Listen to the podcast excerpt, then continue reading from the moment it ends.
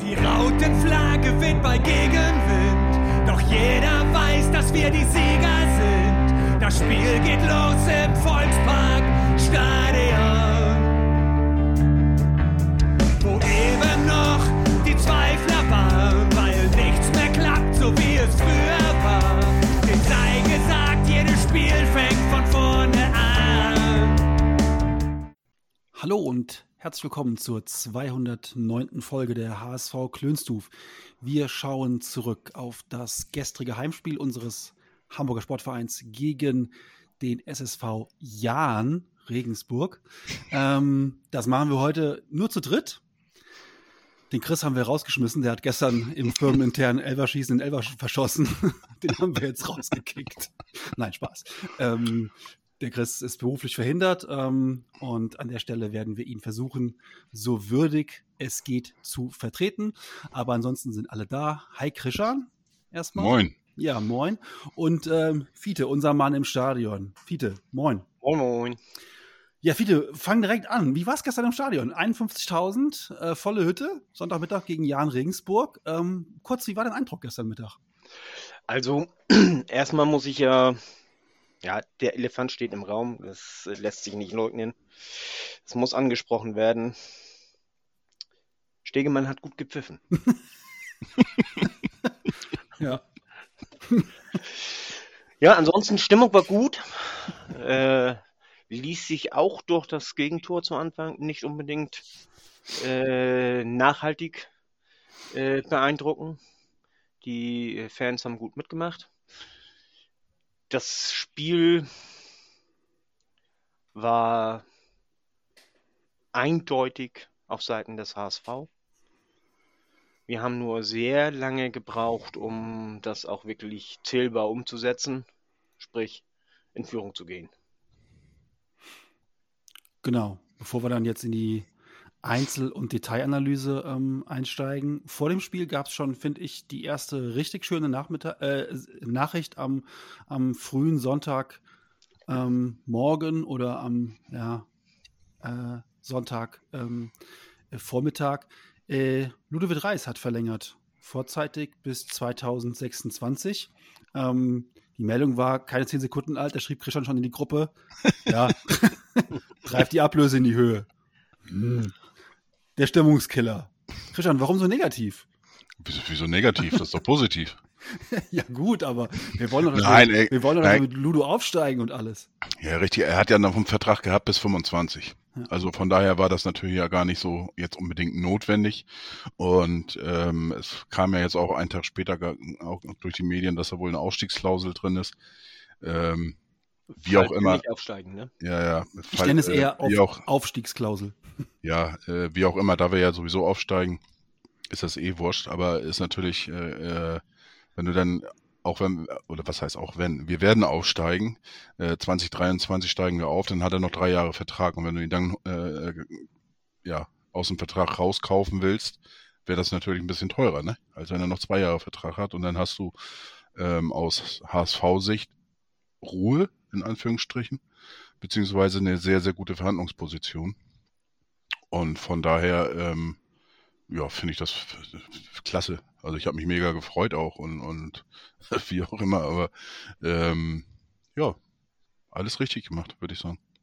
Ja, also ähm, ich hätte niemals gedacht, dass dieser Spieler, als er dann irgendwie aus der Laie von Osnabrück oder so kam, war das doch, Osnabrück, ja, ja. zu uns kam, also ich dachte schon so, okay, das ist ein, ein ganz okayer Spieler, aber dass der jetzt da irgendwie knapp anderthalb Jahre später so eine Säule ist im Mittelfeld und gestern auch, finde ich, ein überragendes Spiel abgeliefert hat, muss man wirklich sagen. Ähm, ich bin auch sehr, Ja, bin auch sehr happy. Ja, da hat ja die, die, die ähm, ja, junge HSV-Bubble äh, mal richtig einen, einen guten Riecher gehabt. Ähm, die waren ja, haben ja den, den äh, Transfer damals richtig abgefeiert, wo er kam. Konnten das ja schon kaum erwarten, dass er dann auch ähm, äh, unterzeichnet hat und so weiter. Ähm, allerdings war die gleiche Bubble dann auch nach äh, gefühlt fünf bis sechs Spieltagen der Meinung, größte Fehleinkauf äh, Ja. der Geschichte sozusagen. Und ja, jetzt, äh, ähm, ja, der, der wird immer besser. Ne? Und, und ähm, diese Saison. Ähm, wir haben das ja auch letztes Jahr schon gehabt, dass wir immer so Phasen haben, wo, wo irgendein Spieler so herausragte. Und ähm, in diesem Jahr ist das ähm, ja eindeutig für mich ähm, Reis. Und äh, ja, Glatzel ist schon zur, zur Normalität geworden mit seinen Toren, der liefert. Aber was Reis äh, da ableistet und, und ähm, kommen wir nachher auch nochmal drauf. Du hast das ja selber auch gefeiert, auch in einem Tweet, ähm, wo er da eine, weiß ich nicht, 95. Minute oder sowas da noch äh, ja, mega. an der Seitenlinie mega. Bild am, am Gretchen ist und so weiter. Und äh, ja, Plan B wird heute ja auch ein Thema sein und da ist Reis natürlich auch großes Thema mit und äh, ja.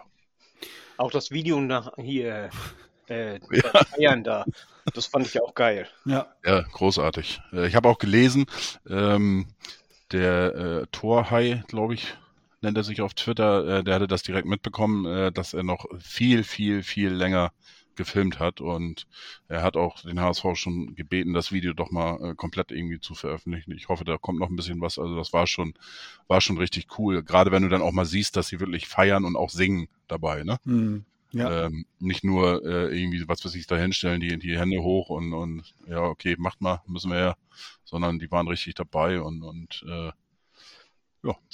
Die haben, die haben äh, also sich wahnsinnig gefreut über den Sieg. Das ist äh, nämlich auch ein hartes Stück Arbeit gewesen.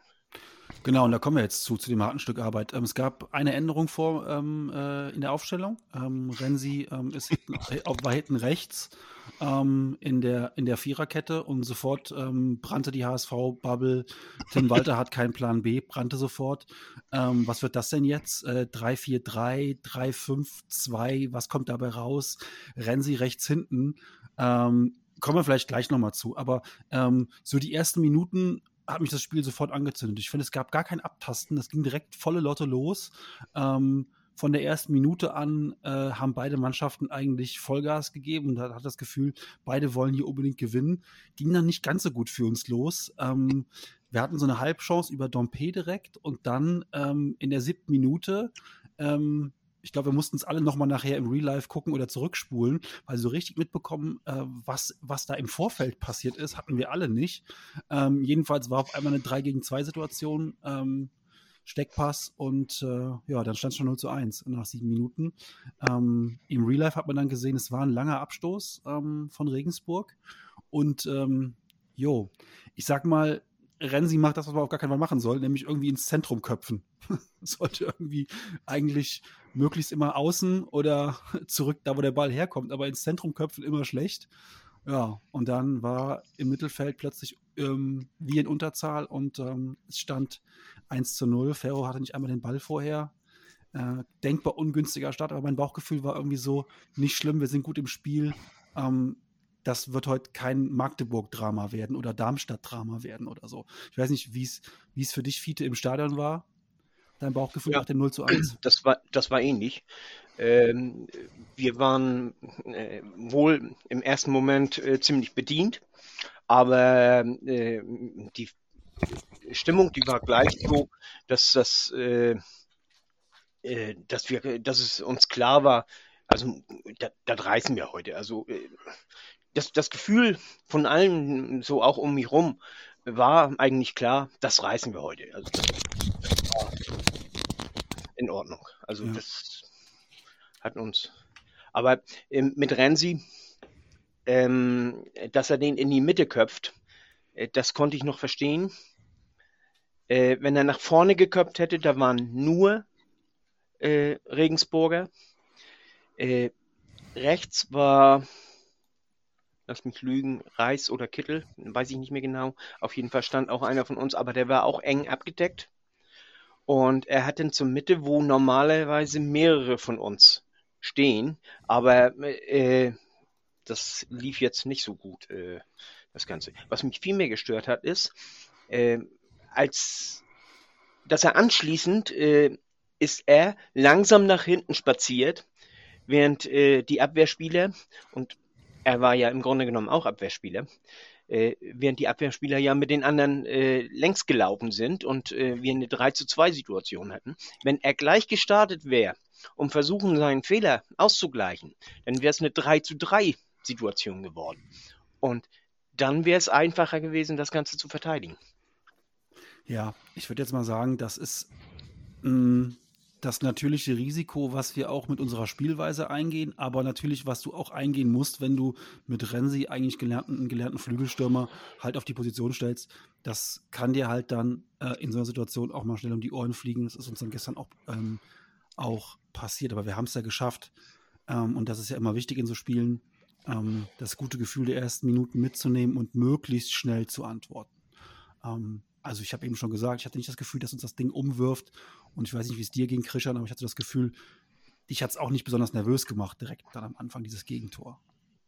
Nee, nee. Ähm, es war kurz Stille bei uns dreien ja, irgendwie so.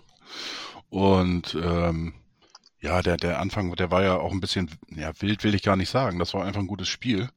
Und äh, man darf ja auch nicht vergessen, ähm, äh, auch Regensburg ist kein, keine schlechte Mannschaft und die haben das echt gut gemacht nach vorne. Und ähm, die haben das dann auch, auch äh, eiskalt da ausgenutzt, die Situation, haben das gut rausgespielt. Also das darf man ja auch nicht vergessen. Ne? Also das war ja jetzt nicht so, dass da irgendwie drei Leute vom HSV irgendwie über den Ball gehauen haben oder wie auch immer. Ähm, ja, der Konter war, also das war ja kein Konter, der Spielzug war gut. Und der ja. Abschluss war auch super, muss man wirklich sagen. Also Kompliment. Ähm, dass die dann so früh in Führung gehen. Okay, aber wir haben ja dann auch, sage ich mal, fünf Minuten später schon geantwortet. Ne? Es war eine Situation auf der rechten Seite. Äh, Kittel hatte den Ball. Ähm, wir sagen jetzt mal, er wollte eigentlich nicht unbedingt direkt zu Wuschkowitsch spielen. Natürlich. Aber, aber Reis, hat, Reis hat den clever durchgelassen. Ne? Also genau. Reis hat einfach auch gesehen, was hinter ihm passiert. Und ähm, ähm, Dazu möchte ich sagen, äh, hier, Haier ist ja im Stadion gewesen und der ist in der äh, Halbzeitpause interviewt worden von Christian Jaran und, und hier Stübi. Und er hat gesagt, das ist eine Situation, die sie auch im Training üben. Äh, je nachdem, wie es passt, entweder nimmt der Erste an oder der Zweite nimmt den oder, oder wie in diesem Fall schießt drauf. Das ist ganz gewollt so ja. gelaufen, wie es laufen sollte. Sah, nee, sah im Fernsehen nicht so aus, wie nee, auch, auch nicht die Reaktion von, von Kittel. Also, Und auch nicht die von Reis. nee, also, gerade Kittel, der stand da irgendwie, der hat das, glaube ich, äh, gefühlt fünf Minuten später erst registriert, dass das Ding drin war. Äh, alle waren am Jubeln und, und Kittel kam da irgendwie so ein bisschen hinterher. Und äh, da muss ich sagen, dass, äh, dass sie das üben, ja, bestimmt, aber in dieser Szene war das, glaube ich, nicht so gewollt. Also, nee, das war nicht so gewollt. Ähm, trotzdem natürlich ein wunderschönes Tor, ne? Also von Wuschkewitsch mit einer herausragend guten Schusstechnik mit der Innenseite. Äh, zwar feste, aber der Ball unheimlich platziert, wenig Spin und ähm, damit auch, glaube ich, für den Torwart einfach, der streckt sich noch, aber hat dann keine Chance mehr. Ähm, und ja, Traumtor von Vuskovic an der Stelle einfach, muss man wirklich sagen. Ähm, Könnte vielleicht sogar mal einen Elfmeter schießen. Ich weiß nicht, wäre vielleicht mal, aber das, auch das ist nochmal ein Thema für später. Ähm, Klammer auf, wir haben jetzt schon ungefähr 17 Themen für später. Wir müssen noch gucken, wann dieses später denn ist. Aber gut. Ähm, Genau, und dann stand es 1 zu 1 und aber damit war ja diese wilde erste Halbzeit, weil ich finde schon, Christian, du hast recht, es war wild am Anfang, war ja noch nicht zu Ende, denn zwei Minuten später äh, überragende Parade von Ferro. Also Kopfball aus fünf Metern äh, mit unfassbarer Geschwindigkeit und Ferro taucht ab. Und was mir gar nicht klar war, das hast du dann, glaube ich, nachher erzählt, es ja. gibt in der zweiten Liga gar nicht die Torlinientechnik. Korrekt. War mir, war, hatte ich so gar nicht auf dem Schirm. Ich dachte, in der zweiten Liga wäre auch diese klassische dann vibrierendes Handy, äh, vibrierende Uhr und ähm, angezeigt, Ball ist drin, Ball ist nicht drin. Aber gut. War, nee, auch, klar, äh, war auch klar vor der Linie, aber. Habe ich, habe ich, ähm, oder war mir äh, wieder mal nicht bewusst. Also das Thema hatten wir letztes Jahr schon mal. Und wo ich dann äh, nachgeguckt hatte, habe ich, ja, war das tatsächlich so. Ähm, du hattest ja noch gesagt, äh, warum piept er nicht? Weil mhm. du hast, hast ihn ja hinter der Linie gesehen. Ähm, es gibt auch, auch ein Bild, habe ich auf Twitter gesehen, da sieht das auch ein bisschen so aus, als ob der eventuell hinter der Linie hätte sein können.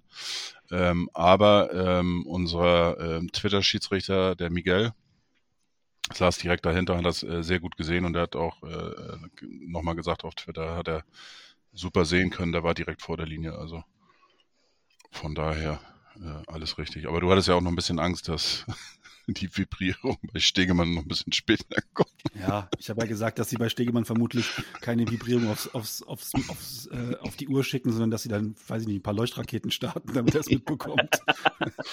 Wenn sie was im Kölner Keller von ihm wollen. Aber gut, nee, du, Peter hat es ja eben schon gesagt, Stegemann hat ja wirklich auch gut gepfiffen. Gestern kann, muss man wirklich sagen. Ähm, ja, dann wurde es echt so ein bisschen äh, ein, ein, wilder Kick, finde ich. Ne? Waren jetzt in der ersten Halbzeit keine, keine, riesen, keine riesen Chancen mehr.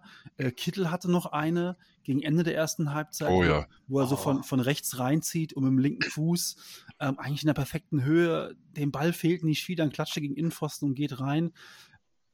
Christian hat doch direkt gesagt, Mensch, dem hätte ich echt mal gegönnt jetzt mal. Ja. Ja. Ähm, ansonsten hat man schon gemerkt, finde ich, gestern, dass wir in der Viererabwehr einen mit dabei hatten, der deutlich offensiver denkt. Und unser Problem war gestern dann oftmals so, ähm, die Restverteidigung im Auge zu behalten. Ne? Ähm, Reis ist ganz oft auf den Flügel, auf den rechten ausgewichen, um, ähm, um Renzi dort zu helfen. Ne? Miro und ähm, Jean-Luc haben die linke Seite beackert.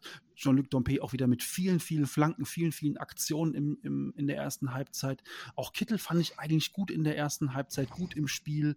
Ähm, sie haben ihn dann irgendwann auch verstärkt auch gesucht. Ähm, also ich muss ganz ehrlich sagen, bis auf das Ergebnis fand ich, es war eine richtig gute Halbzeit von uns ähm, in unserer Spielweise, die natürlich defensiv immer ein paar Gefahren birgt. Das wissen wir auch. Ähm, das Einzige, was ich halt wirklich ultra nervig fand in der ersten Halbzeit, war gar nicht das Gegentor, sondern das war diese selten dämische Karte von Bascho in der 43. Minute, wo er mehr oder weniger ins, ins Trudeln kommt und von hinten in den Gegner reinrauscht und dann sofort gelb sieht. Das war auch gelb in meinen Augen. Es war aber so unnötig, weil es in der gegnerischen Hälfte war. Das war so die, die Szene in der ersten Halbzeit, die mich echt so ein bisschen genervt hat eigentlich. Ja, absolut zu Kittel. Äh, Kittel hat ein sehr gutes Spiel gemacht, äh, bis das zur letzten Aktion kam. Äh, da merkt man, wie verunsichert er ist. Und schon allein deswegen hätte ich ihm das Tor so dermaßen gegönnt und äh, auch, auch die anderen um mich rum, also alle. Es ist äh, ein kollektives Aufstellen und dann meinte einer da, äh, eine Reihe vor mir, ein paar Plätze neben mir, der sagte dann gleich, oh Mensch, gerade Kittel hätte ich das so gegönnt. Und alle mhm. stimmten zu. Also das äh, hätten wir uns sehr gewünscht, denn es war nämlich echt zu sehen, er, er traut sich im Grunde genommen nicht und äh, er hat deswegen, er hat da auch, glaube ich, nur geschossen, weil Walter fünf Minuten vorher äh, hier reingerufen hat, schieß doch mal. Mhm. Ja, also, äh, der war, für mich war der ähm, wirklich der, der auffälligste in der ersten Halbzeit auch, auch äh, sehr viele, sehr, sehr gute Szenen und ähm, hatte dann ja auch das Glück bei der Vorbereitung, sag ich jetzt mal für Wos Woschkowitz. Den Scorerpunkt hat er ja gekriegt dafür. Und ähm, ja, das, das Tor wäre mega wichtig gewesen. Und ähm, zweite Halbzeit, ich habe mich auch geärgert, wo er ausgewechselt war. äh, ich bin in die Küche gegangen, habe mich erstmal äh, für, ja, ich war sauer wirklich. Ich konnte es nicht nachvollziehen. Ähm, ja, gut. Ja, aber du ähm, musst ja einen Impuls bringen. Nach 15 Minuten in der zweiten Halbzeit. Da war ja gerade, ja, da war da, da war ja, glaube ich, war nicht. da war doch gerade der, da war der Elfmeter frisch verschossen und du musst dann, irgendwas musst du ja machen dann in der zweiten Halbzeit. Das Spiel flachte ähm. auch so ein bisschen ab und ich glaube, deswegen hat er den Wechsel gebracht. Äh, aber Suhun war äh, sagen wir mal so, er kann besser spielen. Stopp, er hat nicht schlecht gespielt, aber, aber er kann besser spielen. Ja, lass uns mal gerade noch bei der Auswechslung von Kittel bleiben. Wenn hm. Christian in die Küche geht, ist meistens Ärger im Verzug. Ähm, ja, aber kennen wir. das, es ist ja ähm, nicht so, nicht so, du musst ja, wenn du einen Impuls bringen willst, musst du ja jemanden herausnehmen. Also du kannst ja keinen, kannst ja keinen einfach einwechseln, ohne jemanden rauszunehmen. Und dann ist halt auch gar nicht so die Kritik, du hast jetzt schlecht gespielt, ich nehme mich jetzt raus, sondern einfach, ich muss ein bisschen was verändern und bringe einen frischen Impuls rein. Und ähm, ich sag mal, die Qualität, die, die Dompe auf links hat, die hatte Kittel, hat dann andere Stärken und ich glaube, dass er schon nochmal einen, einen kleinen, wuseligen Spieler ähm, haben wollte, der nochmal ähm, auch ein, auch ein ähm, ja, einfach einen frischen Impuls reinbringt ins Spiel. Deswegen habe ich schon verstanden, dass er, dass er Kittel, ich glaube, es war keine Entscheidung gegen Kittel, sondern eher für die anderen, wo er gemerkt hat an diesem Tag, also wir müssen immer, also ich werde nachher noch hier die, die Banish-Liebeserklärung schreiben, aber wen, willst du sonst rausnehmen? Ja, klar, also so, so, von der nüchternen äh, Seite betrachtet ist das alles richtig gewesen. Und ähm, ja, ich habe mich selber ein bisschen geärgert, äh, ähm, dass das Ding auch nicht reingegangen ist. Und ähm, zweite Halbzeit war es ja auch so, dass wir viel mehr über links gespielt haben. Ja. Ähm, erste, erste Halbzeit war das ja gefühlt 80 Prozent über die rechte Seite. Zweite Halbzeit ähm, ist das sehr stark verlagert worden auf die linke Seite. Ähm, ich habe, ohne jetzt auf Statistiken da geguckt zu haben, aber das hat man schon deutlich gesehen, fand ich. Und ähm, von daher, ja klar, das war voll, voll okay. Also ähm, wie gesagt, ich, ich war jetzt auch, naja, ein bisschen, natürlich war ich sauer auf Walter oder wie auch immer, aber ähm, ich habe mich, glaube ich, mehr geärgert äh, darüber, dass äh, ähm, ja die, dieser Brustlöser nicht stattgefunden hat für Kittel. Und er war echt da, da dran äh, mit diesem Einschuss. War alles richtig gemacht und, und tja.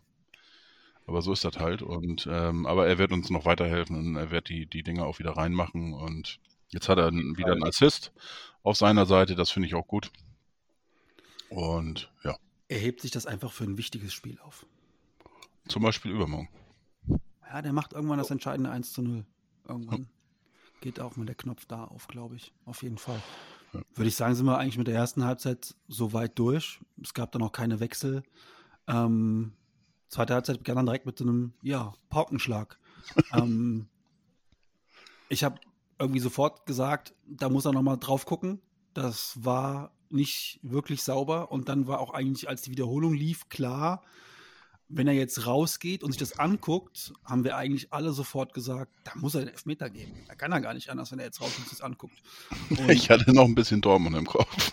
ja, ja, aber. Aber da ist er nicht rausgegangen. Genau, genau. Und wir waren eigentlich alle, alle, drei der Meinung, wenn er rausgeht, dann ja. ähm, ähm, muss er eigentlich dann geben. Fiete, wie war denn ja. deine, wie war, was kriegt man so im Stadion mit von so einer Aktion?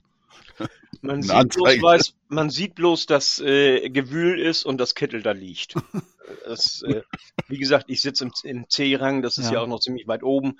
Äh, die Entfernung ist, ist ziemlich weit. Und Aber so dann dauert es ja ein bisschen. Der Einwurf wird dann nicht ausgeführt. Renny steht da mit dem Ball und Stegemann zeigt ihm ja Warte noch mal ganz kurz.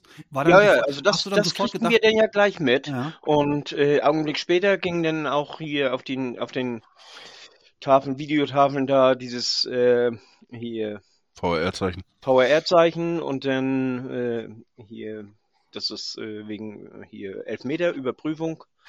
Ne? Und äh, das, das kriegst du ja mit, bloß die, die Situation selber siehst du ja nicht. Du kriegst bloß mit, da steht dann Video, ja. Äh, hier Elfmeter. Das zeigen sie ja nicht nochmal im Stadion. Dann warteten wir und als er dann äh, rausging, um sich das anzugucken, da sagte ich zu meinem Nachbarn gleich, oh, das ist schon mal ein gutes Zeichen. ja, mehr können wir ja nun auch nicht sagen da, ne? Ja, ich habe ich hab ja eigentlich auf, auf eine WhatsApp von dir gewartet, aber die wäre wahrscheinlich dann gekommen, wenn, äh, wenn ja, er gesagt hätte, kein Elfmeter. Bis sie beim Stadion WLAN rausgeht, ist das schon Abpfiff. Also die Situation selber, äh, äh, das, äh, das war uns schon klar, was da los ist. Ne? Bloß, äh, wir können ja nicht sagen, äh, ist das nun äh, äh, aus der Entfernung, ist das nun Elfmeter, ist das kein Elfmeter? Das, mhm. das äh, kannst du aus der Entfernung nicht sehen. Ja. Ja? Also ich habe dann in der Szene auch gesagt, ähm, wenn er jetzt diese Wahrnehmung nicht hatte, er dachte wahrscheinlich, der spielt den Ball, geht raus, guckt sich's an und der spielt den Ball ja gar nicht. Er spielt mhm. ja zuerst Kittels Fuß, tritt ihm damit das Standbein weg und damit war für mich klar, das ist auch ein äh, das Wort klar ist jetzt ein großes Wort, aber es ist für mich schon ein eindeutiger Elfmeter gewesen. Ähm, äh, und ich habe mich dann gewundert, dass manche bei Twitter geschrieben haben, äh, ja, oh, zweifelhaft und äh, komisch und so weiter. Da dachte ich so, hey, sag mal Leute, was habt ihr denn gesehen? Also das ist für mich wirklich eindeutig. Also, ja gut, ein klarer Elfmeter ist, äh, wenn du den anderen äh, äh Bein wegziehst und äh, am besten noch das Bein brechen, dann ist es ein klarer Elfmeter. Äh, so gefühlt oft. und ähm, ja, am Anfang habe ich auch gedacht, nee, das ist kein Elfmeter. Ne? Ähm, er wollte, wollte mit rechts abschließen und äh, da kam er nicht zum Schuss, dann wollte er auf, die, auf, auf seinen linken Fuß wechseln. Ja, und dann, dann hat er ihn getroffen und äh, anschließend den Ball dann noch berührt, aber ähm, hat eindeutig ihn den, äh, am Fuß am, als erstes getroffen. Wie gesagt, in der, in der normalen Geschwindigkeit, äh, am Anfang hatte ich nicht gedacht, dass es ein Elfmeter ist, aber in der Zeitlupe war ganz klar zu sehen. Und äh, da gab es dann auch gar keine Zweifel. Also hätte er den nicht gegeben, dann hätten wir das, was Jan sagte, äh, äh während des Spiels schon sagte, ähm, eine halbe Stunde Rand gegen Stegemann, aber. Ich halte mich heute zurück. Ähm, ja. Genau, dann Also, ging es ja noch um den Wir, Schützen. wir, kennen, wir kennen das ja von Stegemann, dass er solche Teile ja auch mitunter nicht gibt. Ne? Okay, Wir haben von äh, auch schon auch schon äh, gehabt, da ist er rausgegangen und da denkt man sich, ja, das ist ein ganz klarer zu 100 Prozent ein Elfmeter und äh, er entscheidet sich dagegen. Also äh, Stegemann ist alles möglich, ne? Also, Also er, vor- hat, er hat vor- gestern äh, hier, ja gestern war das, er hat gestern sehr gut gepfiffen, aber äh, wir kennen Stegemann und wir wissen, dass er mitunter die tollsten Böcke bringt. Also bei Stegemann ke- hab vom Gefühl würde ich das sagen, ohne das jetzt äh, äh, äh, zu bele belegen zu können. Vom Gefühl würde ich eher sagen, dass Stegemann eher einer ist, der nicht rausgeht. Und ähm, also wenn er rausgeht, dann ja, dann, dann, dann findet er nicht wieder anders. zurück. Das wäre meine Sorge bei Stegemann. Ne, aber äh, wie gesagt, vom Gefühl her, so war es ja auch in Dortmund, ne? Da ist er auch nicht rausgegangen, Hm. warum auch immer. Und das war ja auch ähm, kein Elfmeter. nö. Ja, gut, aber gut, wir haben jetzt lange über den Elfmeter gesprochen, äh, also über den, über den Kontakt, aber wir müssen natürlich noch über das, Ding, über das Ding selbst sprechen. Denn ähm, erste Reaktion von Christian war, ich gucke nicht hin. Ähm, Habe ich auch nicht. dann haben wir gesehen, Tim Walter guckt auch nicht hin. Und Fiete, hast du hingeguckt? Ja, du hast hingeguckt. Du bist, Ja. du bist hart im Nehmen. Natürlich hin, habe ich Ja, hingeguckt. du hast Eintritt bezahlt, du guckst auch hin, klar. ähm, ich habe auch hingeguckt und ähm, ich finde, der Elfmeter ist nicht schlecht geschossen. Klar, er ist nicht drin, deswegen ist er nicht gut, aber der Elfmeter ist nicht schlecht geschossen. Der ist hart und ist platziert. Ich finde, den, den hält der Kirschbaum auch wirklich gut. Er spekuliert auf die Ecke, taucht ab, hält ihn dann auch wirklich stark. Also muss ich ganz ehrlich sagen, äh, kann ich jetzt Robert Glatzel, ich kann ihm daraus keinen Vorwurf machen. Klar erwartet man, dass ein Elfmeter reingeht, aber das, ähm, bei Robert jetzt leider die, die Bilanz nicht ganz so gut. Ähm, von daher Die war vorher schon nicht so gut. werden wir demnächst sicherlich andere Elfmeterschützen ähm, erleben. Da kommen wir auch gleich nochmal zu. Punkt 18 auf der Liste. Ähm, aber ich fand, der war insgesamt war der gut geschossen. Kann man jetzt. Ja. Es Ja. gab im Vorfeld halt ein bisschen Schubserei. Ne? Also Benesch wollte unbedingt schießen, hat den Ball schon in der Hand gehabt. Glatzel hat ihn wohl weggenommen. Dann gab es wohl auch Diskussionen. Äh, Benesch musste von äh, Vuskovic beruhigt werden. Ähm, Ähm, das Ganze hat ja noch eine Vorgeschichte. Ursprünglich hatte Renzi sich den Ball geschnappt und wollte schießen. Ja. Und dann hat Benesch ihm den Ball weggenommen und wollte schießen. Und dann kam Glatzel an und hat gesagt, nee, nee, ich schieß. ich bin der Größte hier. Du bist er ja auch, ne? Ja, ist er, ist er ja auch. Also von daher. Von der Größe. 23. Das ist das Ende der Nahrungskette, wie man so schön sagt. Ähm, ja, wir müssen jetzt mal ganz kurz darüber reden. Also ich habe ja eben mal kurz bei Twitter so ein bisschen versucht äh, zu fragen, ähm, wer kommt, wer kommt denn in, in Frage für Elfmeter? Ähm, Chris hat völlig zu Recht nochmal reingeworfen und das will ich doch nicht von der Hand weisen. Ähm, Kittel hat immer noch eine gute Elfmeterbilanz bei uns. Ne? Hat jetzt natürlich da einen verschossen gegen Kaiserslautern, aber seine Bilanz ist immer noch gut. Und ich halte auch Kittel immer noch für einen guten Schützen. Nur ich würde Kittel da so ein bisschen auch schützen, in Anführungszeichen. Ähm, und sehe eher Mario und vor allem auch Benesch im Moment ganz klar im Fokus bei Elfmetern. Also da Und- muss ich. Na, viele machen. Warum nicht Königsdörfer? Der, der wird immer außen vor gelassen und Ich äh, habe noch keine Elfmeter von ihm nee, äh, gesehen oder in Erinnerung.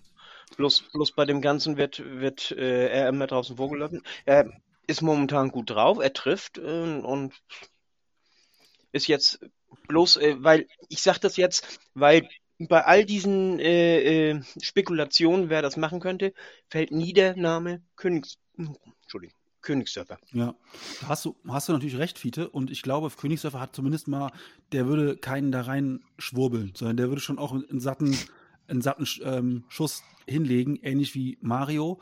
Ähm, Hm. Also, ich habe ich hab bei den, also jetzt mal die vielen Zuschriften, Daniel Heuer Fernandes in allen Ehren, fände ich auch mal cool. Ähm, beim Freundschaftsspiel, weiß ich nicht. Aber, ähm, oder beim, Elfmeterschießen, gut, da werden wir dieses Jahr keins mehr haben. Ähm, aber generell kann ich mit den drei leben. Ich hätte so, mein persönliches Bauchgefühl ist so ein bisschen, ähm, Vuskovic würde ich gerne mal beim Elfer sehen. Der hat auch schon den Pokal geschossen, fand ich eigentlich sehr souverän. Ähm, Also da, da muss ich, muss ich, da, da habe ich genauso Bauchschmerzen wie Kittel, äh, ähm, bei Glatzel, muss ich sagen. Ich habe den, den Elfmeter aus dem Pokal jetzt nicht mehr so in Erinnerung. Ich habe aber den ähm, Elfmeter gesehen, den er in der U21 für Kroatien geschossen hat. der war genauso geschossen wie der von Glatzel, bloß in die andere Ecke. Und der Torwart war einfach zu langsam. Also war er drin. Also, der war drin, ja. Aber ähm, der war jetzt nicht, in meinen Augen, nicht äh, mit dem Wumm geschossen, was viele erwarten bei ihm. Ne, ähm, den Freistoß und, und, so weiter, was die, die, die, gehen alle davon aus, dass er das Ding da mit äh, 300 km/h äh, ähm, irgendwo in die Ecke äh, zwirbelt. Ähm, aber das ist er, glaube ich, nicht, so ein Schütze. Und äh, deswegen würde, würde ich ähm, wirklich meine Nummer eins ist hier ganz klar äh, Benesch. Der hat im Moment auch, auch aktuell einen richtig guten Lauf und der strotzt vor Selbstbewusstsein und ähm, hat man ja auch gesehen an, die, an diesem einen äh, äh, ja, das müssen wir gleich, das müssen wir gleich ausführlich würdigen. Ja. ja. Ähm. Und, und, und von daher, äh, der hat auch einen Wumms in meinen Augen.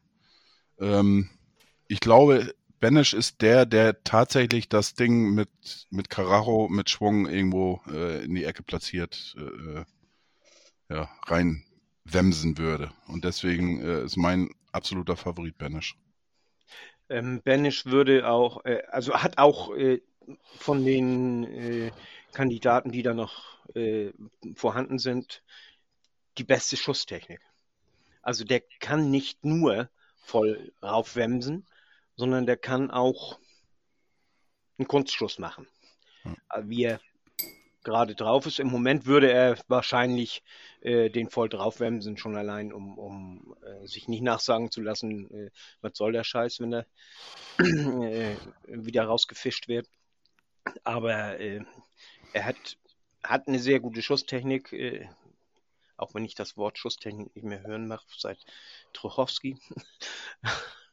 Aber also der, der, der kann das, der, der kann mit dem Ball umgehen, richtig. Und deswegen äh, würde ich ihn auch schießen lassen. Der kann nämlich äh, sowohl hart als auch mit dem Trick oder so. Und äh, zweiter Schütze wäre für mich äh, wirklich Renzi. Also ich habe mir das überlegt, das Ganze. Ich bin, wie gesagt, ich bin auf die Idee gekommen, weil Renzi sich den ja auch als erstes geschnappt hat. Und Renzi hat momentan wirklich einen Lauf. Ja, der hat ja so einige Tore geschossen. Und der zieht ab wo er kann. Und das sind alles gefährliche Bälle. Die gehen, gehen alle aufs Tor, werden mitunter gehalten, aber die gehen alle aufs Tor. Und das ist für mich äh, schon mal äh, ein wichtiger Punkt. Ich fand übrigens auch die Moderation mal wieder von Walter sehr, sehr gut auf der Pressekonferenz dazu, wo er dann auch sagte, ähm, das sollen die Jungs unter sich ausmachen. Und ähm, ja, und, und wenn die sich streiten oder wie auch immer und der eine äh, nimmt den und verschießt dann hat er halt selber Schuld, sagt er. Das fand ich, dann, fand ich auch ganz, ganz nett. Und ähm, aktuell sagt er auch, nein, er wird keinen bestimmen. Die Frage kam vom Hamburger Abendblatt. Und ähm, ja, die sollen das unter sich ausmachen. Finde ich auch gut. Ähm, weil auch, äh, auch ein Standardschütze kann mal vielleicht nicht ganz so gut drauf sein oder wie auch immer. Und äh, von daher sollte eigentlich der schießen, der sich das zutraut. Und ähm, gerade aufgrund des letzten Elfmeters jetzt gegen Kaiserslautern, der uns da ähm, ja auch zwei Punkte gekostet hat, ähm, musst du auch erstmal auf Deutsch gesagt den Arsch in der Hose haben, um, um da überhaupt äh, dich hinzustellen, einen Elfmeter zu treffen oder zu schießen. Und von daher, Jan hat es auch gesagt, er war platziert und gut geschossen ähm, aber eben noch besser gehalten und äh, ja. Ähm, ich finde das auch klasse, dass wir, also wie gesagt, es haben sich drei drum gestritten, die wollten den äh, schießen. Das sind äh, heißt, dass da drei waren, die auch wirklich bereit waren, äh, die äh, hier Verantwortung zu übernehmen. Ja. Verantwortung zu übernehmen. Also das äh, und, und dass sie auch gewinnen wollten und das äh, das ist für mich ist das ein klares Zeichen von, äh, ja, ich sehe das positiv. Gut, ich bin kein Fan davon, ähm, das nicht vom Trainer. Aber hier siehst du auch schon, ne? Drei unterschiedliche Meinungen eigentlich. Ja, ich bin. Buschkowitz, äh, äh, Renzi. Banish. Ja, und ich würde es So, aber auch als der Trainer, Top 1. als Trainer festlegen wollen. Aber gut, das ist jetzt ein anderes Thema. Äh, Walter entscheidet sich dagegen, aber ich finde es auch besser, weil so eine Szene wie gestern, ähm, und dann sieht man ja auch, was jetzt daraus gemacht wird. Ne? Ähm, gut, jetzt haben wir gestern gewonnen, dann wird das Thema nicht aufgemacht. Wenn wir gestern nicht gewinnen, im schlimmsten Fall sogar noch verlieren, dann wissen wir alle, was heute in der Mopo steht oder im Abendblatt steht, nämlich ähm, große Krise und dies, das und Streit in der Mannschaft und Elfmeter und Benisch sauer und so. Also so ist alles gut gegangen. Wir haben hinten raus ja gewonnen, alles tippitoppi. Ähm, es gab dann nach dem Elfmeter, um jetzt noch ein bisschen weiterzugehen, auch ähm, haben wir halt ähm, Glück in einer Situation, Vuskovic im, im Aufbauspiel einen katastrophalen Bock schießt. Da hat man schon gemerkt, dass dieser Elfmeter was mit der Mannschaft so ein bisschen gemacht hat in den nächsten Minuten. Da waren wir nicht mehr so stabil. Dieser Bock von, von Vuskovic im Aufbauspiel, der kostet uns fast dann wirklich noch ein Gegentor. Da ist halt Ludovic Reis überragend, der das da hinten nochmal rausholt und den Gegner entscheidend stört. Und dann hat es wirklich ein paar Minuten gebraucht, bis wir wieder, ähm, bis wir wieder ins Spiel kamen. Aber dann so, gerade so ab der 60. fand ich, mir hat das Tor gefehlt, deswegen war ich auch ein bisschen angespannt. Aber was wir da teilweise auf dem Platz gesehen haben, ich fand es gestern teilweise wirklich überragend, was sie da gespielt haben. Also alleine Laszlo Benesch, ich frage mich ernsthaft, wann haben wir zum letzten Mal im Volksparkstadion jemanden im Mittelfeld gesehen, der so gezaubert hat? Ich will jetzt nicht das ganz große Fass aufmachen, aber das war gestern schon, da waren drei Aktionen dabei, die waren absolute Weltklasse. Und ich bin im Nachhinein froh, dass dieser Scorpion-Kick da nicht reingeht, weil dann würden wir hier alle komplett durch die Decke gehen, Leute. Und es war so schon überragend, was Benesch gestern gemacht hat. Aber äh, da haben wir tatsächlich in der ersten Halbzeit auch eine, eine richtig überragende Szene vergessen. Von Ludovic Reis, nee, Benisch, kommen wir zu. von Reis. Kommen wir zu. Dieser, dieser, dieser, ähm, War in der ersten Halbzeit. er war in der ersten Halbzeit, 26 Minuten, habe ich mir aufgeschrieben, ähm, wie Reis den Gegner auf sich zukommen lässt und dann mit einem Lupfer ähm, rüber auf Renzi legt, der den Ball dann zu Kittel passt und Kittel den Ball nicht gestoppt bekommt. Ich glaube einfach nur, es war nicht, weil Sonny da ähm, schlecht angenommen hat, sondern er war einfach so begeistert von dem, von dem Ding, was Reis da vorher gedreht hat, dass er einfach nicht konzentriert genug war. Aber wirklich, wir müssen diese Szenen einfach mal, bes mal besprechen. Das ist einmal dieser, ähm, dieser Pfostenschuss, den er hinlegt, Benesch, nachdem er sich den Ball überragend vorlegt, wo der Ball wirklich hervor, also Ja. einfach so ein richtig geiler Pfostenklatscher. Ähm, dann diese Szene, wo er sich den Ball an zwei Leuten vorbeilegt, einmal rechts vorbeilegen, links, links, links umdribbeln, dann nochmal mit der Sohle den Ball mitnimmt und dann auch nur knapp verzieht. Ja, und dann dieser Scorpion-Kick, also dieses, dieses, äh, dieses Trio an Chancen, die er da gekriegt hat, da habe ich wirklich gesagt, ist ja der Zirkus in der Stadt hier, was ist denn da los? Also, Der, der, der Sky-Reporter auch bei der einen Szene, was du, was du sagtest, die knapp vorbeiging. ja. Ne, ähm, wo er das rausgespielt spielt. äh, Ich habe gleich, ich hab gedacht, der, der kriegt gleich einen Orgasmus Ja. hier, der, der, der Reporter. der, der, war, der war echt hin und weg. Also, ähm, das war überragend. Also, das bringt die ganze, die ganze Mannschaft, das, das bringt einfach Spaß dazu zu gucken. Und, und ähm, klar musst du das oder kannst du das Ding vorher äh, ähm, zumachen und so weiter. Aber das, was da so geliefert wird und, und wie gesagt, dann hat Banish da mit seinen Aktionen und, und der hat einfach, einfach, ähm, wie Walter das schon mal sagte, der hat das System jetzt wieder angenommen, begriffen und so weiter und der ist, der ist voll integriert Und, er, und er versucht auch die Chefrolle zu übernehmen. Und äh, also wirklich äh, vorne, vorne das Spiel zu leiten und zu lenken. ja, Er will die Bälle haben, er fordert die Bälle, deswegen Ja. kam auch in den ersten 15 Minuten Kittel so ein bisschen zu kurz, ähm, weil Benesch so präsent war und ist im, im Mittelfeld. Und ähm, aber da muss man auch mal ganz kurz gucken, so die ersten Spiele, die er gemacht hat bei uns. Zu Beginn der Saison, das Spiel in Braunschweig, das Spiel gegen Rostock, das Pokalspiel gegen Bayreuth, da hat Laszlo Benesch echt gespielt wie eine offene Hose. Das war eine, Katastro das war eine Katastrophe, ja. Ja. Da hat er auch wirklich ähm, haarsträubende Fehler und da hat man aber auch gemerkt, der kann richtig was, aber Mhm. der wollte alles in eine Aktion packen.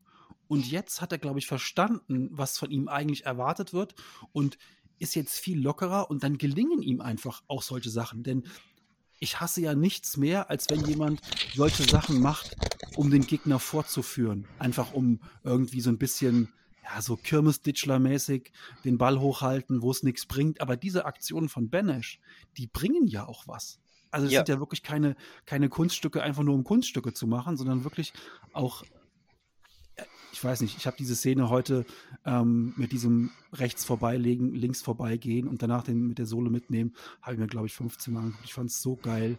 Ähm, das ist einfach, also sowas, ich habe mich wirklich gefragt, wann ich sowas zuletzt im Mittelfeld im Volksparkstadion gesehen habe, dass einer, ähm, ich habe es gestern auch getwittert, das ist der dritte Ehrlich Brother.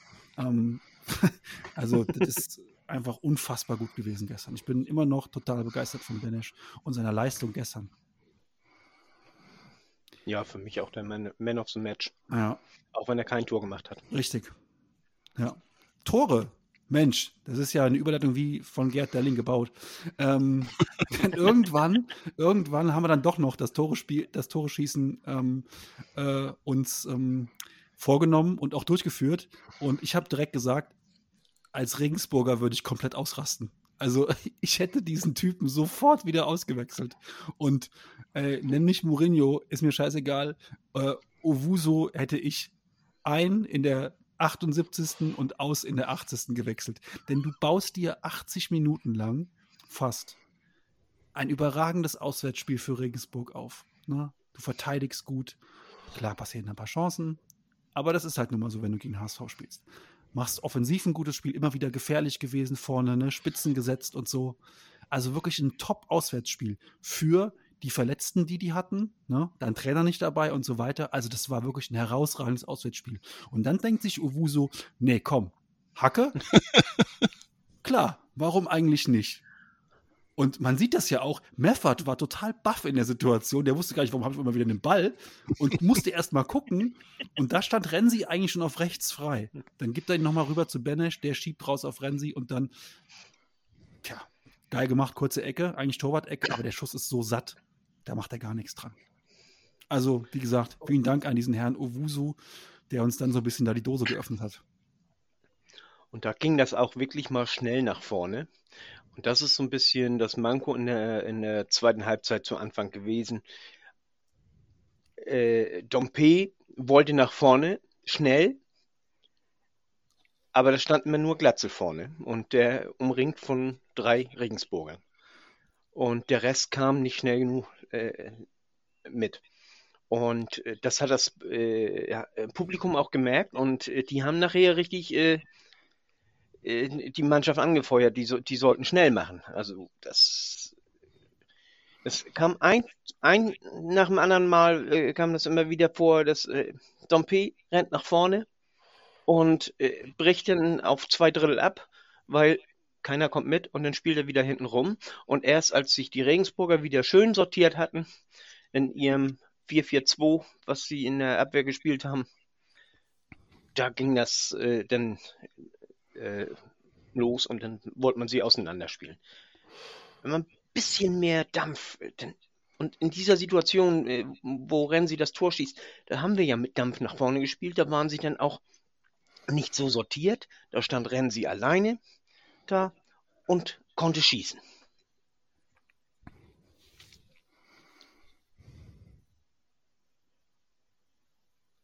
das Tor, vielleicht könnt ihr mich da korrigieren, aber ähm, ich glaube, das 2 zu 1 geht jetzt mehr auf dieses, die sind eigentlich in der Vorwärtsbewegung, verlieren den Ball und ähm, wir haben dann die Chance, durch zwei schnelle Bälle vorne zum Abschluss zu kommen. Das war jetzt Ja, nicht aber so. die zwei schnellen Bälle kamen auch. Ja, guck dir die Szene Ja, nochmal an. Meffert braucht schon noch ein paar Sekunden, bis er das gerafft hat, was da los ist. Also so richtig schnell war es auch nicht. Er kann eigentlich direkt auf Renzi passen, er nimmt den Umweg über Benisch, aber geschenkt. Ähm, dieselbe Szene gab es zehn Minuten vorher auch schon mal. Da hat ähm, Renzi mit der Picke abgeschlossen, dann ins kurze Eck, da hat er noch gut gehalten. Ähm, aber ja, ich finde halt, dass wir die schon permanent bespielt haben. Und deswegen wurden die auch irgendwann müder und dann machst du halt auch solche Fehler. Dass es halt dann der ein, eingewechselte Spieler macht, ist halt einfach auch so mega bitter, ähm, weil die ansonsten, finde ich, sehr klar in ihren Aktionen waren und äh, Regensburg, die brauchten noch zehn Minuten und ne nehmen einen Punkt mit und werfen das dann so weg. Also das ist schon, oder bin ich da jetzt komplett einfach viel zu hart zu dem armen Nee. Kerl? War, war, war genau. Jein, jein.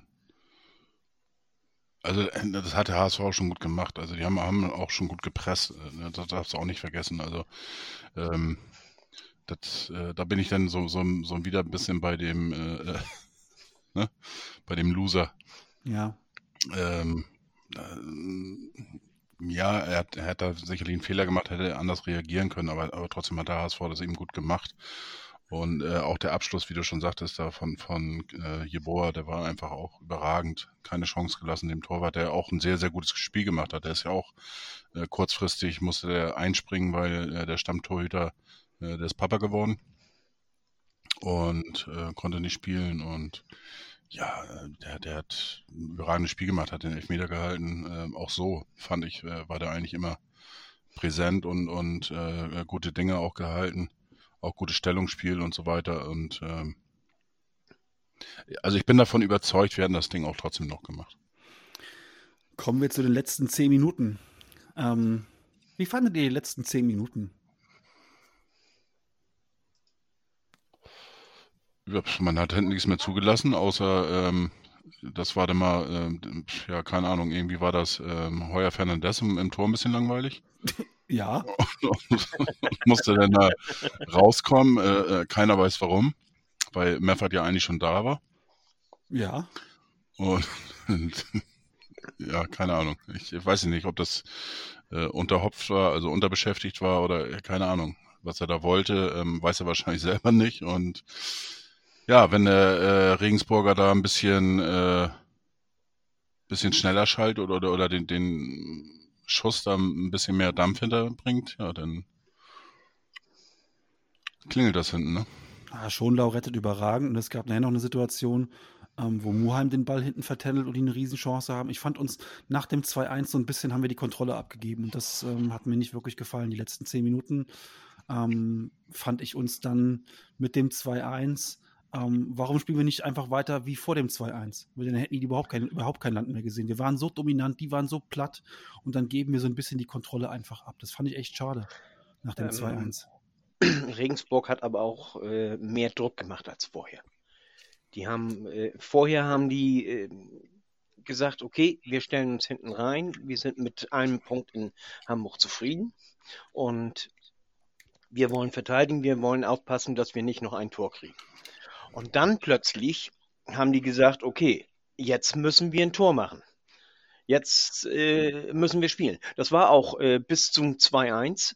Äh, fingen die Regensburger an mit Krämpfen und äh, bei jedem Foul lagen sie da und äh, waren am Sterben und alles. Und äh, danach, die letzten zehn Minuten, hatte kein Regensburger mehr einen Krampf oder ähnliches. Ja. Das Wunder von Hamburg, wer kennt das nicht? Ähm, genau. Ja, aber ich finde, es gab dann schon auch, also die hatten ihre besten Szenen eigentlich nach dem 2-1 in der zweiten Halbzeit. Und das, ähm, boah, finde ich, brauchst du nicht unbedingt, weil dann fängst du dir am Ende noch so ein Ding, dann hatten sie auf einmal nochmal zwei Ecken und so. Wir verteidigen die alle gut weg, keine Frage, aber du musst die doch dann nicht wieder ins Spiel kommen lassen, indem du so einfach dann auch, klar, die wechseln die offensiv aus auf einmal, aber ähm, lass dir die Butter dann nicht vom Brot nehmen und dir unbedingt noch einen einchecken. Hinaus haben wir oft genug erlebt. Ich hatte gestern nicht die Angst, dass wir uns noch einen fangen, ähm, aber trotzdem finde ich, so gerade beim zweiten Gucken heute Mittag dachte ich so, Mensch, ey, gib doch nicht so die Kontrolle über das Spiel ab, sondern bleib doch dominant und bleib doch stark in der, ihr habt das 2-1 gemacht, die sind eigentlich jetzt durch. Ja, so halt meine Meinung. Ja, du darfst nicht vergessen, ne? ich meine, da kommen über 50.000 Zuschauer ins Stadion, die wollen auch ein bisschen unterhalten, unterhalten äh, werden. Ach so, weil es ja sonst so, so, weil so, so, ein langweiliger Kick war bis dahin. Ja.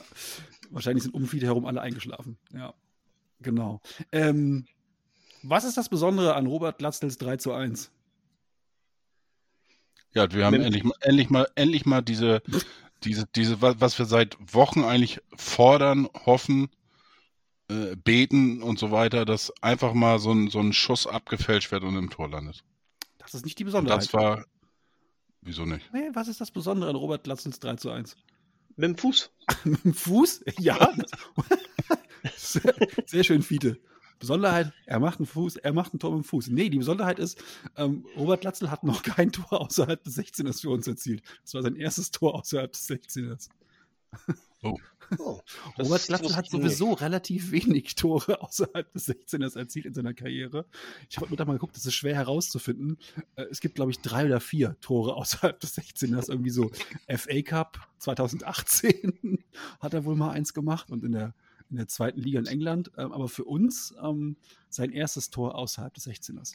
Aber ich finde auch, wenn man einen zentralen Stürmer hat, der soll die Tore aus dem 16er machen. Weil, also, ja, dafür ist er ja richtig, da. Dafür, dafür ist er auch da. Ich bin nur drüber gestolpert, weil der, weil der Kicker schrieb das ähm, in seinem Live-Ticker. Äh, Glatzel mit seinem ersten Saisontor außerhalb des Strafraums, dachte ich so, hä, hat der überhaupt schon mal eins für uns gemacht außerhalb des Strafraums? Ich kann mich gar nicht erinnern. Und ähm, nein, es war sein, war sein erstes für uns außerhalb des Strafraums. Ja. Ja. Gut. Trotzdem habe ich aber auch recht. So. Ja, natürlich hast du, hast du auch recht. ähm, wir machen das 3 zu 1. Wir machen mal so ein abgefälschtes Ding drauf. Das Matchglück was auf unserer Seite. Das haben wir uns ja auch, Achtung, verdient. Und äh, Fiete hat auch recht. Ähm, er kann nicht nur mit dem Kopf, er kann auch mit dem Fuß. Ähm, vielleicht einfach demnächst beim Elfmeter noch einen, noch einen Spieler, noch einen Spieler davor stellen, damit Glatzel ihn anschließen kann. Ja, stimmt. Das war ja auch deine auch meine, spontane Idee gestern. Ja, ist, meine, ist meine Theorie gestern. Oder wir gehen nochmal zum DFB und sagen, wir hätten gerne statt einem Elfmeter drei Ecken. Alter, Jan, jetzt machst du mir echt langsam Angst, so mit deinen Eckenfetisch hier dieses Jahr. Ja gut, hinten raus wurde es dann noch ein bisschen wild, aber wir haben die Partie dann souverän in HSV-Manier zu Ende gespielt. Und ähm, ich muss ganz ehrlich sagen, ich habe mich gestern Mittag super unterhalten gefühlt. Also das hat total Bock, ja, absolut. Das hat total Bock gemacht, wenn ich es jetzt mal so ähm, zusammennehme mit dem Spiel davor gegen Paderborn. Äh, das ist 120 Minuten äh, Marvel-Film im Kino, beste Popcorn-Unterhaltung. da kannst du schön abschalten und hast richtig deinen Spaß. Ähm, so drei Stunden beste Unterhaltung. Ähm, das waren die letzten beiden Spiele für mich und natürlich auch mit dem perfekten Ende. Und ähm, ja, wir haben den Trend so ein bisschen gedreht, möchte ich sagen. Alles super beim HSV. Eitel Sonnenschein überall. Ja. Und Jan, Jan kann nicht mehr rechnen, aber macht nichts. Ja, ich weiß, zwei Spiele sind 180 Minuten. Habe ich mich noch, noch hinten raus verbessert. Hätte keiner gemerkt, wenn du nicht jetzt nochmal darauf hättest rumreiten müssen. Geh ja nochmal in die Küche eine rauchen. Ach nee, wir machen ja Podcast. Genau. Ähm, ja, Fiete? Was wollte ich noch sagen? Du wolltest jetzt zu viert was sagen. Nee, noch nicht. Noch nicht. Ich hatte noch was anderes. Zum Spiel? Ähm, 51.000 Zuschauer gegen Regensburg. Jo. Das ist geil. Ja. Das ist geil. Da bringst du mich gleich zu einem sehr guten Stichpunkt. Und äh, da möchte ich jetzt mal praktisch in die Kategorie äh, Statistikkrischern Oha. greifen. So, der HSV liegt mir nicht auf Platz 1. 400.394 Zuschauer haben die bisher acht Partien des HSV im Volkspark verfolgt. Damit ein Schnitt von 50.049 Zuschauern pro Spiel. Und ähm, was, was, was sehr interessant ist, finde ich zumindest, wir haben gegen Regensburg 51.314 Zuschauer gehabt. Gegen Düsseldorf waren fast 2000 weniger da. Und ähm, gegen Heidenheim, was ja eigentlich auch ein Top, eine Top-Mannschaft ist, schon seit Jahren. Da waren es gerade mal 43.000 und 94 Zuschauer. Das war das schlechteste besuchteste Spiel gegen Heidenheim in, in äh, dieser Saison. Und ähm, ja, das ist einfach Wahnsinn. An, an zweiter Stelle liegt äh, der erste FC Kaiserslautern als Aufsteiger. Auch finde ich absolut äh, beachtlich. Die haben ähm, fast 100.000 Zuschauer weniger mit 303.566 Zuschauern und Schnitt von 37.946. Also das ist schon äh, äh, verrückt, was in Hamburg passiert. Und ähm, ja, da muss man Walder jetzt auch recht geben. Ich meine, äh, die kommen da hin und die erwarten Spektakel. Die bekommen Spektakel. Äh, ähm, die Fans äh, können sich voll mit der Mannschaft, mit der Spielweise, mit dem Trainer und so weiter identifizieren. Und ähm, ich, das merkt man einfach, ne? Ähm, ja. von, von der Stimmung, von den Zuschauern, die da äh, ins Stadion strömen, muss man ja wirklich sagen. Und ähm, ja, nebenbei profitiert der HSV natürlich auch noch äh, äh, finanziell damit. Äh, ursprünglich äh, ähm, ist Wüstefeld damals mit 22.000 Zuschauern ähm, in der Kalkulation gestartet. Das haben, äh, oder mit, ja, glaube ich, so dann, äh, oder mit 28.000. Also 28, mit 22 kann ich angehen, wir haben ja schon mehr Dauerkarten. Lass mich doch ausreden, bitte. ähm, 28.000 Zuschauer kalkuliert. Äh, dann ähm, kam schon die nicht erwartende Dauerkartenzahl ähm, von 22.000. Dann hat man das ähm, auf 35.000 ähm, schon erhöht. Und wie jetzt äh, das Abendblatt berichtet hat, hat man jetzt wohl sogar schon auf 40.000 äh, dementsprechend erhöht. Und man kommt jetzt schon alleine, wenn nur die Dauerkarten Inhaber kommen sollten für die restlichen neun Spiele, die der HSV noch hat, kommt man jetzt schon auf einen Schnitt von über 36.000 Zuschauer. Das ist absolut äh, verrückt, was da abgeht. Und ähm, ja, wie gesagt, nebenbei wird dann das äh, Stadionrenovierung da ein bisschen mitfinanziert. Wobei da komme ich jetzt auch langsam nicht hinterher, obwohl ich das alles äh, äh sehr stark verfolgt habe. Äh, angeblich sind da jetzt auch nicht mehr so viele äh, äh, ja, fremde Gelder vonnöten für die ganze Stadionfinanzierung aufgrund der hohen Zuschauer und der Mehreinnahmen und alles, was dazugehört. Ja, schon irre. Und auch, äh, wie gesagt, bei den Statistiken, ich habe mir natürlich auch die Auswärtsstatistik angeguckt. Auch da liegt der HSV äh, vorne. Jetzt nicht mit den Zuschauern, die mit ins Stadion kommen. Da liegen wir auch vorne.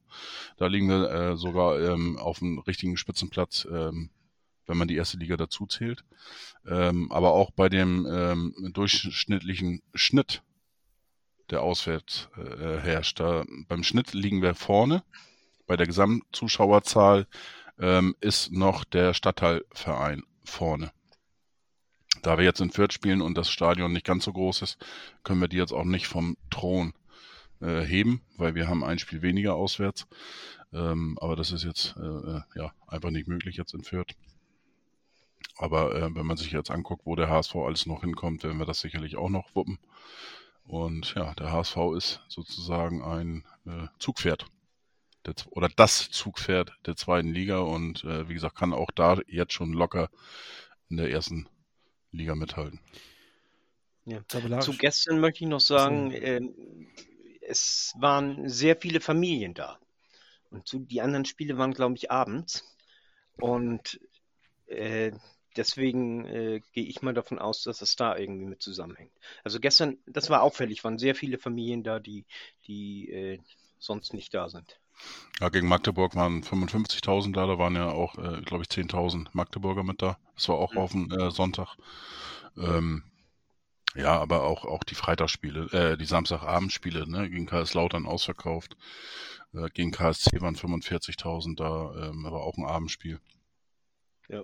Also wie gesagt, im Endeffekt ist es im Moment total wurscht, wann der HSV spielt, ob die jetzt äh, 13 Uhr spielen oder 20, 30 äh, äh, Topspiel auf den Samstag oder, oder Freitag eben 18.30 und ähm, ja, ich sag mal, für die HSV-Kasse ist es ganz gut, dass wir das Auswärtsspiel jetzt in der Woche um 18.30 Uhr äh, ja, auswärts haben. Aber selbst dann hätten wir, glaube ich, in Hamburg ein volles Haus gehabt. Gut, tabellarisch der HSV ist auf Tabellenplatz 2 mit 31 Punkten, einen Punkt hinter Darmstadt. Ähm, wir haben hoch, hochgerechnet über 70 Punkte. Wir haben, wir haben, wir haben vier Punkte Vorsprung auf Platz 3. Das ist auch schon mal sehr wichtig, finde ich und treffen jetzt am Mittwochabend um 18.30 Uhr auf ähm, Fürth auswärts. Die haben aktuell 16 Punkte und stehen auf Platz 14. Haben ja schon mal das Pferd gewechselt, sprich äh, Trainer rausgeworfen, Zorniger geholt. Ähm, was erwartet uns am Mittwochabend, Fiete? Ein typisches äh, Zorniger Spiel. Das ist äh, und äh, Regens, äh, nee. Fürth. Fürth, äh, die, die äh, haben, haben ja keine schlechte Mannschaft. Das muss man ja sagen. Also die, die äh, sind einige verletzt, aber äh, zum Beispiel Duziak, den wir ja gut kennen. Aber äh, ansonsten die Mannschaft ist ja äh, von den Namen her gar nicht schlecht. Die ist auch meiner Ansicht nach gut zusammengestellt. Sind allerdings auch viele junge Spieler, die mit dieser Situation vielleicht auch ein bisschen äh, überfordert sind. So mit diesem, äh, dass sie, dass sie jetzt äh, so weit unten stehen und so. Aber äh, die haben die haben die äh, die haben den Turnaround gekriegt äh, durch, äh, durch eben den Trainerwechsel. Mit Zorniger haben sie einen, einen Trainer gekriegt, der die Mannschaft schon antreiben kann und das auch getan hat. Und sie haben 1-0 gegen Bielefeld gespielt. Ein bisschen glücklich, muss man dazu sagen. Auch ein bisschen glücklich gegen Braunschweig gewonnen sind nicht die großen Namen, aber äh, sie haben zweimal gewonnen, was sie ja vorher, äh, ja, sind doppelt so viele gewonnene Spiele wie in der gesamten Saison vorher, ne? Das ist, äh, und, und das macht, glaube ich, am meisten aus. Und natürlich auch wichtig für die Vierter Moral, dass sie gegen direkte Konkurrenten gespielt haben und äh, ja. dreifach gepunktet haben. Und natürlich auch jetzt das, was ein neuer Trainer ja immer erstmal macht, hinten erstmal stehen, vorne gucken, was geht. Sie spielen zweimal zu null. Ne? Also, ja. das ist ja erstmal das, was du als neuer Trainer natürlich irgendwo erstmal machst, was am einfachsten ist, defensiv, ja. Verbund, erstmal Struktur und dann, klar, dann brauchst du halt so ein Ding wie gestern, wo dann der Fallrückzieher in den Knick geht, ähm, um dann auswärts in Braunschweig zu gewinnen. Ob ja. gerecht, unverdient, dies, das, juckt dann erstmal keinen. Hauptsache, die Null steht und du holst erstmal Punkte jetzt. Das, für Fürth geht es ja um nichts anderes. Ne? Ja, und äh, wenn du jetzt mit dem neuen Trainer zweimal gewonnen hast, auch wenn es, wie gesagt, äh, nur 1-0 jeweils und äh, ob verdient oder nicht, ist auch sowas von scheißegal. Als Spieler kriegst du das Vertrauen in den Trainer. Und das stachelt einen wieder an, dass das äh, die, die Sorgen werden geringer. Das ist psychologisch ist das äh, ganz, ganz, ganz wichtig. Und äh, das macht das Ganze so ein bisschen gefährlich für uns. Nichtsdestotrotz glaube ich, dass wir 2-1 gewinnen. Ich bin. Ja, dann, dann sind wir ja schon mal safe, wenn viele für uns tippt, bei seinen Tipps im Moment. Hm. Ähm, Rogota ist für mich immer noch so ein Spieler bei Fürth, der mir noch in Erinnerung geblieben ist aus der, aus der ja. Bundesliga-Saison, ähm, der eigentlich auch von der Qualität her immer so zwischen erster und zweiter Liga schwankt. Der könnte auch, sage ich mal, immer bei dem Erstligisten ähm, kicken, hat er auch lange genug gemacht. Ähm, ist aber schon auch einer der, der besseren Zweitligaspieler, finde ich. Ähm, dann erwartet uns ja noch ein Wieder. Weiß, wo das Tor steht. Genau, weißt du, wo das Tor steht. Äh, Sechs Tore hat er schon. Ja, ähm, dann erwartet uns ja noch Wiedersehen. Du hast eben schon gesagt, Duziak ist jetzt bei Fürth, äh, Gideon Jung ist bei Fürth ähm, und ähm, die Älteren werden ihn noch kennen. Julian Green war ja auch mal bei uns. Ähm, ist auch, ja was, der war beim HSV. Ähm, ja, die Älteren, so lange ist er nun auch nicht her. Ja, ich sag mal so, die junge Barca Ludovic Reisbubble, die du eben erwähnt hast, okay. die wird ihn nicht mehr kennen in unserem Trikot. ähm, ja, also das erwartet uns am Mittwoch. Ähm, dann vielleicht noch Wiedersehen mit alten Bekannten. Ähm, ich muss ja auch noch tippen. Ich sage, ähm, dass der HSV ähm, unentschieden spielt. Ähm, und zwar 2 zu 2 trennen wir uns von Fürth. Und wie immer liege ich natürlich falsch und wir gewinnen einfach. Aber das ist ja meine Taktik. Na, let letztes Wochenende hast du tatsächlich mal ähm, Tendenz richtig. Das war dein bester Tipp, Jan. Letztes Wochenende. Hast du was gesagt? Du bist gemutet, Christian. Aber er guckt nach, ob er gemutet ist. Ich so. habe ihn gekriegt. naja. ähm, Chris tippt übrigens auch 2 zu 1 für den HSV. Ja, ne, scheiß auf Demut. Ich tippe 0 zu 4. Also, ähm, ich erinnere dich nochmal dran, wenn du wieder in der Halbzeit alle rauchen gehst in die Küche, Wut entbrannt. Dann erinnere ich dich nochmal an deinen Tipp. Oh. Ja, Gott, ich habe ich hab ja auch, auch gesagt, ich sage ja drei Tore noch, dann äh, passt mein Tipp. Ja. Nach dem 2-1. Das hast du, das hast du sogar noch mal gesagt, als das 3-1 in der 90. gefallen ist. Ja gut, ich meine, hätten wir äh, gesagt- so, so gespielt noch- wie noch gegen, Zwei. Ja genau, äh, wenn das so gelaufen wäre wie gegen Darmstadt, äh Quatsch, gegen, gegen Magdeburg, Ja. da hatten wir noch drei oder vier Chancen na- nach der 94. Minute oder so. Ja. nee, das ist schon klasse, ja. Ja, vorletztes Spiel, ne? Genau, vorletztes Jetzt, Spiel für dieses äh, Jahr. Und dann kommt am Sonntag noch ähm, Sandhausen in den Volkspark. Ähm, schauen wir mal, was das dann so bringt. Ähm, ansonsten jetzt, wie gesagt, englische Woche, unter der Woche Spieltag. Ähm, Top-Spiel gibt es auch unter der Woche, habe ich jetzt heute überraschenderweise Ja. festgestellt. War mir, Donnerstag. hatte ich auch nicht mehr so auf dem Schirm, aber es gibt ein Top-Spiel in der englischen Woche. Donnerstagabend ähm, spielt äh, Darmstadt in Magdeburg. Und ähm, ja, ich finde es auch eigentlich ein cooles Topspiel, so was sie da ausgesucht haben. Kann man sich bestimmt Ja. auch, ähm, auch gut angucken. Genau. Zumal Magdeburg momentan auch so ein bisschen Lauf hat. Ne? Ja. Ja, haben wir Haben wir für mit gesorgt? freundlicher Unterstützung, genau. Schönen guten Tag. Genau. Haben wir für gesorgt. Andere Mannschaften, gegen die wir verloren haben, haben jetzt keinen Lauf mehr. auch da. auch da nochmal Relegation abschaffen, sag ich auch da nur. nochmal schöne Grüße in die Richtung. Ähm, Rostock hat einen Trainer gewechselt gestern noch. Ne? Äh, übrigens, Ja? ähm, Ja, überraschend. Ja, ja. ja, Ja. Haben auch heute den neuen schon vorgestellt. Ja, ähm, witzig, witzig finde ich daran, dass das exklusiv vermeldet wurde, als allererster von Tusche, gestern, gestern Mittag bei Sky, Ja. in der Zusammenfassung der Spiele. Vielleicht ging es deswegen an dir vorbei, Fiete, weil das so ein bisschen, ich dachte erst so, hä, was macht er jetzt? Und er hat einfach so, ja, ich habe hier Quellen und in Rostock sitzen, die sagen, die haben Trainer rausgeschmissen. Und ich so, okay, Tusche, really? Erzählst du das gerade hier? Aber ja, er hat auch recht behalten. Ähm, Ja, ja, das war auch, äh, überall ist er zitiert worden, ne? Bei, bei ja, zu Recht auch, ne? vier Ja. Und die waren, ich glaube, die ganze Presse war ein bisschen überrascht, dass er das so rausgehauen hat. Ich, da hat irgendwie gar keiner mit gerechnet.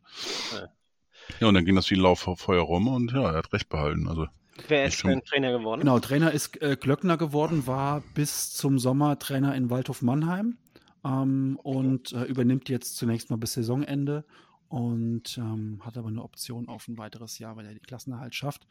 Ähm, Eigentlich ja auch, ja, eigentlich jetzt sozusagen smart. Ne? Du hast in diesem Jahr die einmalige Chance, dass dein Trainer nochmal elf Wochen Vorbereitung hat. Das heißt, wenn du dir überlegst, die Reißleine zu, zu ziehen, schöne Grüße an andere Vereine, die ich jetzt nicht namentlich hier aufzählen möchte.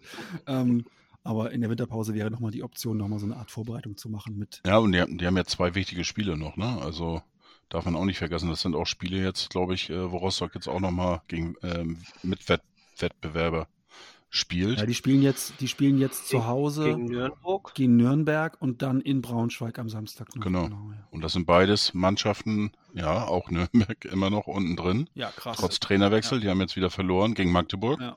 Also Und ähm, nicht noch unten drin, sondern die sind noch weiter unten drin. Die sind jetzt äh, 17. ja, aber, aber äh, wenn, du, wenn du guckst da unten, ähm, äh, das ist schon, äh, das geht bis Platz neun. Also die ersten acht spielen um Aufstieg, da lege ich mich, mich jetzt auch fest. Und äh, die anderen gegen den Abstieg. Ich habe am, Ja. am Wobei Arminia die schlechtesten Karten hat mit 11 Punkten, während die anderen schon 15 Punkte haben. Ja, aber das sind immer noch äh, alles im Schlagdistanz Ja, ja. und, und Äh. Ich glaube, ich glaub, Arminia ist die, die Mannschaft im deutschen Profifußball, die sich am meisten auf diese äh, etwas längere äh, Winterpause freut. wenigstens ein paar, die sich auf Katar freuen. Also freuen.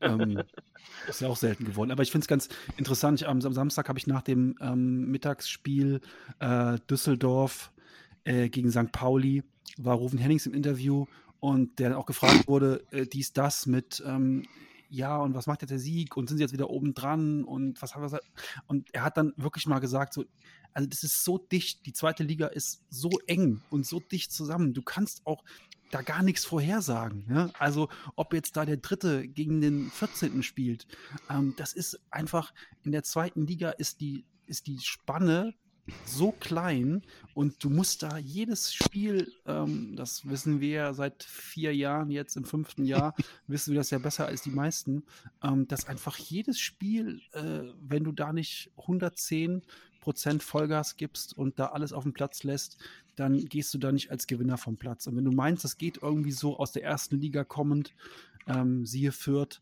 siehe Bielefeld, ne? Ähm, das geht einfach nicht. Und auch St. Pauli, ne? Die ja im Prinzip, wenn wir jetzt zwölf Monate zurückgucken, die Mannschaft überhaupt waren, ja, und jetzt zwölf Monate später ähm, kämpfen die gegen den Abstieg und sind mittendrin. Also ähm, das geht so schnell. Von daher ähm, schön, wenn wir jetzt äh, in, ähm, nach den kommenden zwei Spielen dann noch oben mit dabei sind und auch da zweiter oder erster vollkommen egal, unsere Punkte sammeln, wie auch immer. Ähm, aber trotzdem, das, das heißt einfach gar nichts. Du gehst mit einem guten Gefühl in eine lange Pause und dann wird das Vogelwild hinten raus nochmal. Das ähm, kann alles passieren und ich hoffe, dass wir irgendwie die Nerven behalten und dabei sind. Ja. Judy, dann sind wir durch für heute. Ich habe noch ein anderes Thema. Und zwar unsere Balljungs. So. Balljungs, ja. ja. Jetzt wird es spannend. Ich, also mir ist aufgefallen, die sind einfach zu langsam. Unsere Spieler, die, die, stehen da ständig und, und, und äh, wollen den Ball haben und das dauert einfach zu lange, bis unser Ball kommt. Und das im eigenen Stadion. Gut, also Tim Walter, er, er hört zu. Er hört zu. Ähm, einfach nochmal die Balljungs ein bisschen trainieren, ein bisschen äh, vielleicht ein Beispiel nehmen an, äh, an äh, Jans Zweitverein oder Erstverein, wie auch immer, Zweitverein. an Tottenham. Ähm, ja. Hatte ich äh, dir gerade jetzt vor ein paar Tagen ja nochmal dieses eine Reel gezeigt. Du hattest mir dann äh, ja auch geantwortet, dass dementsprechend äh, das schon etwas länger her ist und auch in der Doku von Tottenham Thema war, der eine Balljunge da so was von, von sauschnell reagiert, da äh, praktisch das Tor mit vorbereitet. Ja, der hat einen Assist bekommen. Und, ja, so gut war genau, das. Und, und anschließend äh, durfte er dann mit den Spielern da zusammen, gab es dann noch, noch Bilder davon, also überragend. Also ich kriege Gänsehaut davon, wenn ich, ganzen wenn ich das erzähle, muss ich ehrlich sagen. bekommen, durfte essen gehen mit den Spielern, war in der Kabine, wurde von Mourinho eingeladen und ja. so weiter und so fort, wurde allen vorgestellt. Ähm, vielleicht ist das eine Motivation für die Jungs, äh, die, für die Ballkinder. Ähm, wie du hast jetzt hier äh, Kritik geäußert an den Ballkindern, äh, einfach mal motivieren. Ähm, wenn sowas ja. mal bei uns gelänge, dann ähm, dürft ihr auf jeden Fall zum HSV in die Kabine und wenn das nicht klappt, dann ähm, könnt ihr mit uns eine Podcast-Folge aufnehmen. Also könnt ihr euch dann aussuchen, habt einfach die Wahl. Okay, in diesem Sinne äh, würde ich sagen, ähm, kurze Woche, bleibt alle gesund. Ähm, Mittwoch gilt es wieder, dem HSV die Daumen zu drücken. Ähm, ja, würde ich sagen, bleibt dabei bei der alten Devise nur der HSV. Vergesst euer Kick und, und Kickbase und sowas nicht. Äh, das ist ja, wie gesagt, geht morgen schon wieder los. Und nur der HSV.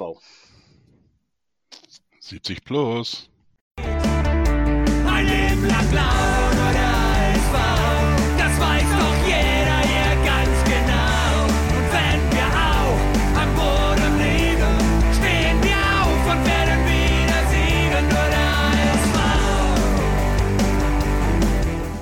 Wie baut man eine harmonische Beziehung zu seinem Hund auf? Puh, gar nicht so leicht. Und deshalb frage ich nach, wie es anderen Hundeeltern gelingt, beziehungsweise wie die daran arbeiten. Bei Iswas Dog reden wir dann drüber. Alle 14 Tage neu mit mir, Malte Asmus und unserer Expertin für eine harmonische Mensch-Hund-Beziehung, Melanie Lippisch. Iswas Dog? Mit Malte Asmus. Überall, wo es Podcasts gibt.